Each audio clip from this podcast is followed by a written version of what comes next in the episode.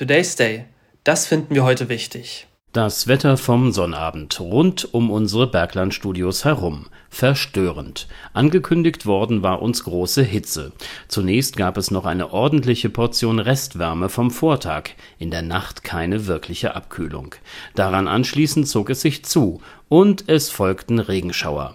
Mit ein bisschen Durchzug war das Putzen kein Problem. Nächster Gang auf der Karte des samstäglichen Wettermenüs plötzlich drückende Schwüle, wie aus dem Nichts. Sie hätten die Luft schneiden können. Und als wir am Nachmittag zum Einkaufen etwas in Richtung Süden vorrückten, wurde die Sache nicht besser. Am Abend und in der Nacht zum Sonntag dann Abkühlung. Angenehm. Und bei Ihnen? Gestern war, wie im Wetterbericht vorab angekündigt, der bislang heißeste Tag im Jahr. Am Nachmittag wurden an einer Station des Deutschen Wetterdienstes in Möhrendorf-Kleinseebach 38,8 Grad Celsius gemessen.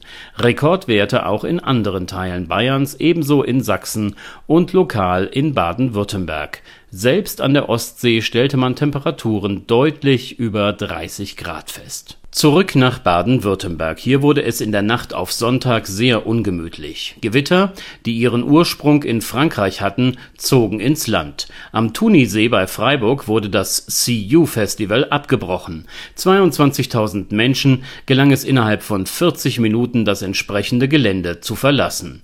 Ein größerer Sachschaden entstand in Ilsfeld im Kreis Heilbronn. Dort erwischte ein Blitz eine Scheune, in der Strohballen lagerten. Es kam zu einem Brand. Auch dieser Sommer ist heiß und das führt zu mannigfaltigen Problemen, auch jenseits von Gewittern und Starkregen. Die größten Flüsse verlieren Wasser. Noch ist es nicht so dramatisch wie im letzten Jahr. Was den Rhein betrifft, gibt es bei Kaub eine Engstelle. Hier liegt der Wasserpegel im Moment unter einem Meter, was für einige Frachtschiffe bedeutet, dass sie dort nur mit reduzierter Ladung verkehren können Deutlich schlechter ist die Lage an der Oder. Hier sind die Pegel an den meisten Messpunkten zu niedrig. Erste Einschränkungen für die Schifffahrt gelten bereits. Auch die Elbe ist betroffen. Auf ihr können Schiffe nur noch mit begrenzter Abladetiefe verkehren. Das ist der aktuelle Stand der Dinge bei uns. Schaut man sich weiter auf unserem Kontinent um, ist die Lage oftmals noch problematischer. 4500 Hektar Wald sind binnen weniger Stunden gestern auf La Palma verbrannt. Enorme Hitze, dazu Wind, die Verantwortlichen für diese Katastrophe.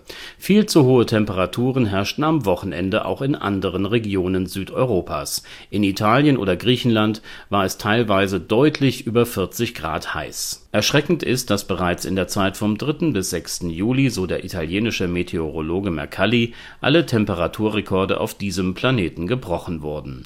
Schauen wir uns um. In Kanada war die Zahl der Waldbrände bis gestern auf 670 gestiegen. Millionen von Bürgern im Süden der USA leiden unter einer furchtbaren Hitzewelle.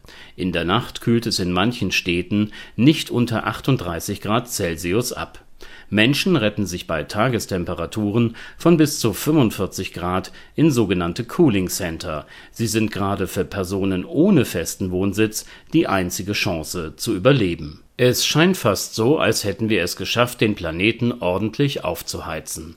Wetterextreme jeder Art bedrohen die Existenz von Pflanzen, Tieren und zuletzt auch Menschen. Dieser Satz wurde schon so oft gesagt, aber offenbar immer noch nicht verstanden. Die Natur braucht uns nicht, wir aber brauchen die Natur.